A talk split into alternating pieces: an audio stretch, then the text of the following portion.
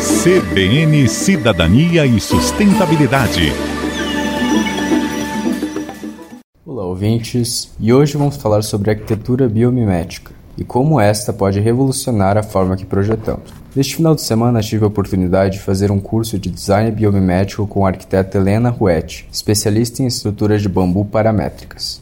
Estruturas paramétricas são aquelas que se baseiam em parâmetros matemáticos e geométricos para definir a sua forma e seu comportamento frequentemente inspiradas em padrões que se repetem por toda a natureza, como triângulos, as espirais logarítmicas, os arcos e a flor da vida. Essas formas já foram identificadas e documentadas por diversos povos, culturas e religiões ao longo da história. Mas mais do que cultura, a mistura entre esses padrões representam formas estruturais intrinsecamente mais eficientes para aproveitar as propriedades físicas dos materiais. No curso, aprendemos a utilizar o bambu, uma planta versátil e resistente, para criar uma escultura paramétrica projetada pela Helena e pelo escultor espanhol Jordi N.N. O bambu apresenta valores de resistência muito altos para tração e compressão, mantendo, no entanto, uma alta flexibilidade e maleabilidade, perfeitos para construir formas complexas e paramétricas com muitas curvas. A arquiteta Helena Ruete nos ensinou como escolher, manusear e tratar o bambu,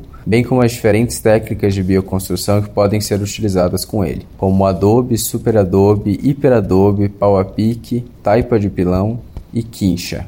Foi uma experiência incrível e enriquecedora, que me fez ver a biomimética e os materiais naturais como meios de criar estruturas não apenas estéticas, mas muito eficientes. Se você se interessar, não hesite em seguir helena.ruete, com dois T's e um E no final, pelo Instagram, para mais informações e cursos sobre essa forma de construir que respeita a natureza e valoriza a cultura local. Este foi o programa de hoje, obrigado por nos acompanhar. Aqui é Matheus Barros, para a CBN. CBN, CBN Campo Grande.